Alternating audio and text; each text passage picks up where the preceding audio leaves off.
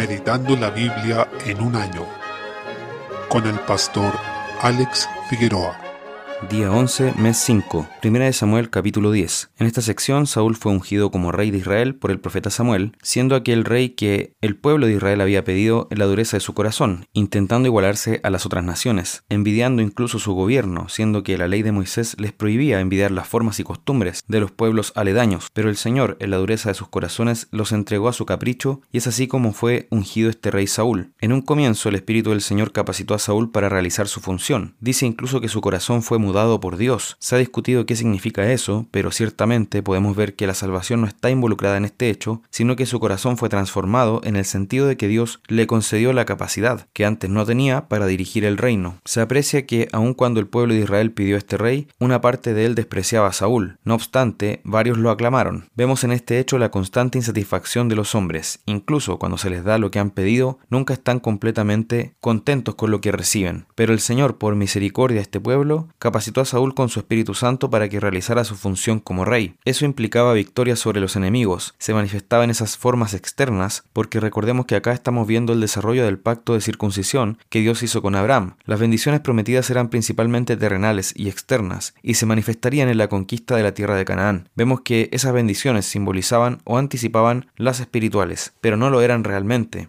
sino que la bendición espiritual es la recepción de la gloria eterna por los méritos de Jesucristo. Capítulo 11. Se señala que el Señor capacitó a Saúl para que venciera sobre los amonitas, quienes estaban amenazando con hacer terribles estragos en medio de aquella parte del pueblo que vivía en Transjordania, al otro lado del Jordán, especialmente en la región de Jabes de Galaad. Luego, Saúl, por obra de Dios y por el espíritu que vino sobre él con poder, logró derrotarlos y reconoció que esa salvación la dio el Señor Israel. Para eso, fue capaz de aunar al pueblo de Israel a fin de que concurrieran para la batalla, cuestión que era necesaria debido a que en el periodo de los jueces los líderes eran más bien regionales y locales pero ahora se trataba del rey de todo Israel unificado, por tanto se hacía preciso tener la capacidad de convocatoria a todas las tribus. Por ello, después de la victoria, Samuel dijo al pueblo, venid, vamos a Gilgal para que renovemos allí el reino, en el versículo 14, y ungieron a Saúl y lo invistieron como rey públicamente en esa localidad delante de Dios. Cabe señalar que Saúl partió reconociendo que la victoria era del Señor, sin embargo, luego su corazón iría demostrando su corrupción, ya que posteriormente empezó a tomar todo en términos personalistas, buscando su propia gloria y exaltación, y por lo mismo también ardió en celos contra David. Salmo 107. En los versículos 1 al 22 comienza con una alabanza al Señor, aquella que es una constante en los salmos. Alabada a Jehová porque Él es bueno, porque para siempre es su misericordia. Nos muestra que el pueblo de Dios cae constantemente en pecados, es sometido a angustia y aflicciones, pero allí abunda también la misericordia del Señor, pues dice en los versículos 6, 13 y 19,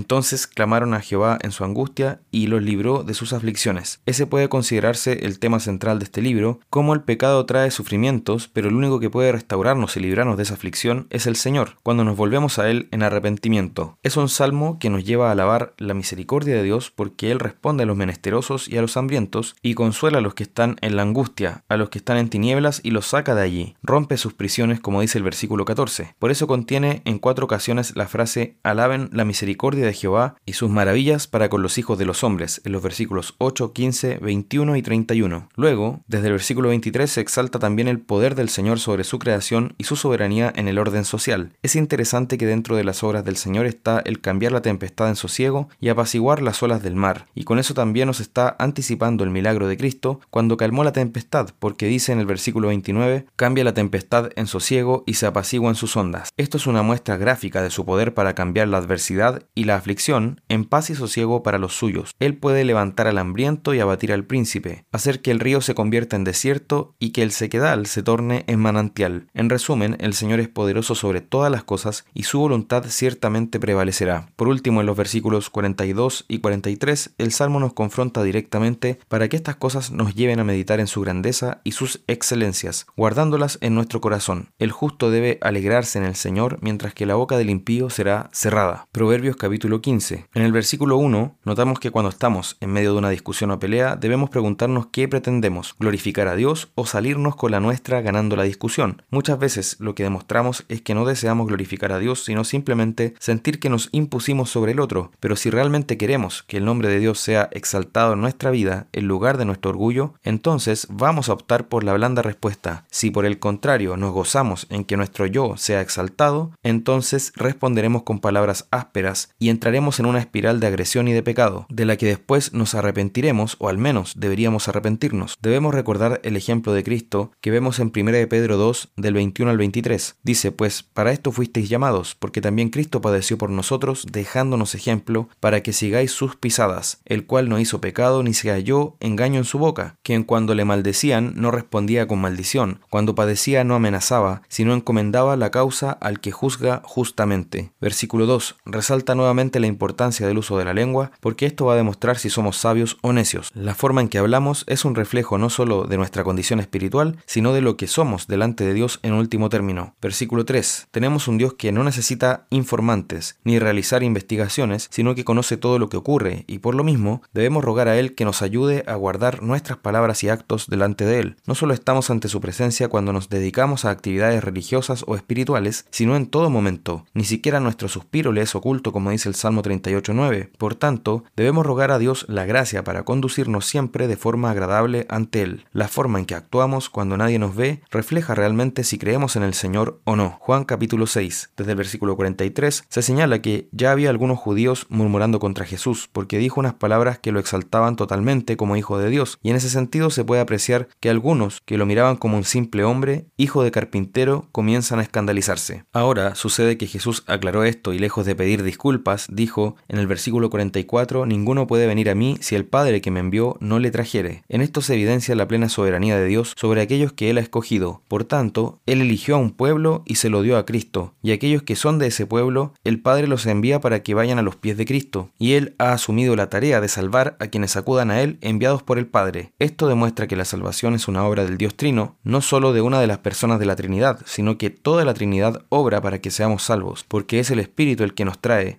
enviados por el Padre, a los pies de Cristo. Ciertamente, a eso se refiere cuando habla a los profetas de que ninguno enseñará a su hermano, sino que seremos enseñados por Dios. Eso quiere decir que el mismo Espíritu nos dispone para ir al Hijo, siendo enviados a Él por el Padre. Cabe resaltar que Jesús aclaró en reiteradas ocasiones que Él es en quien se debe creer para tener vida. Él es el pan de vida eterna. Y esa afirmación, en el versículo 47, el que cree en mí tiene vida eterna, después Él la ejemplificó a través de la figura de comer su carne y beber su sangre, en el versículo 54. Por eso también Él se describe como el pan vivo que descendió del cielo, y el que come de este pan vivirá para siempre. Luego Jesús les aclaró diciendo, porque mi carne es verdadera comida y mi sangre verdadera bebida, en el versículo 55. Los católicos han ultrajado este versículo, creyendo que se refiere al pan y al vino en la Eucaristía, ya que ellos creen que estos elementos son verdaderamente el cuerpo y la sangre de Cristo, no solo como símbolos. Pero en esto Cristo no está hablando de la Santa Cena o la Eucaristía en primer lugar, sino que está hablando de recibir su sacrificio por la fe, y eso se describe con la figura de comer su carne y beber su sangre, comer este pan de vida. Y el significado de comer el pan de vida lo encontramos en el versículo 47, que dice, el que cree en mí tiene vida eterna. Es así porque nosotros nos apropiamos del Evangelio. El Evangelio entra en nosotros y nos da vida, tal como el pan y el vino entran en nosotros y hacen una obra. De esta manera la hace también el Evangelio, por eso dice en el versículo 58, el que come de este pan vivirá eternamente. Es claro que no se está refiriendo a un pan físico, porque eso sería banalizar por completo las palabras que está diciendo Jesús,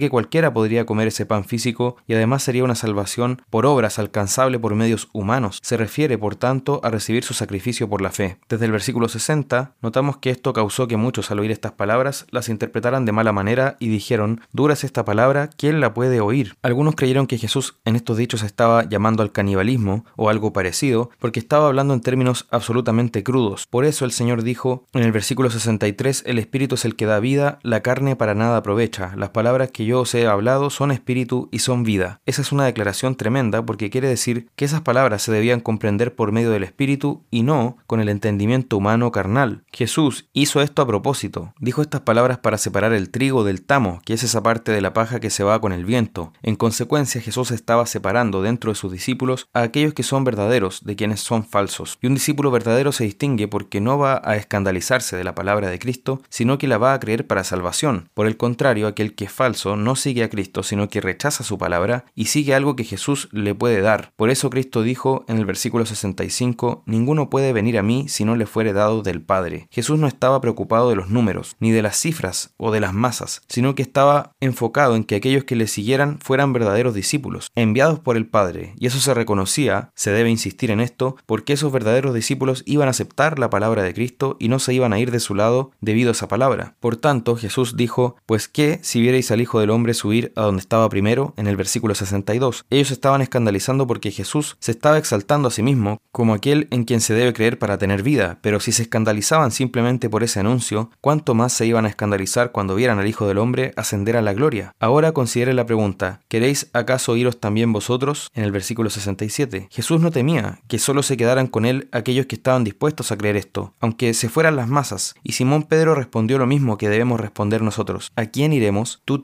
palabras de vida eterna. Tú eres el Cristo, el Hijo del Dios viviente. Esta es realmente una confesión de fe que todo cristiano debe hacer en todo tiempo y lugar. Por tanto, hagamos esta confesión, creamos en Cristo, solo Él tiene palabras de vida eterna y roguemos a Él que siempre nos mantenga firmados de su diestra.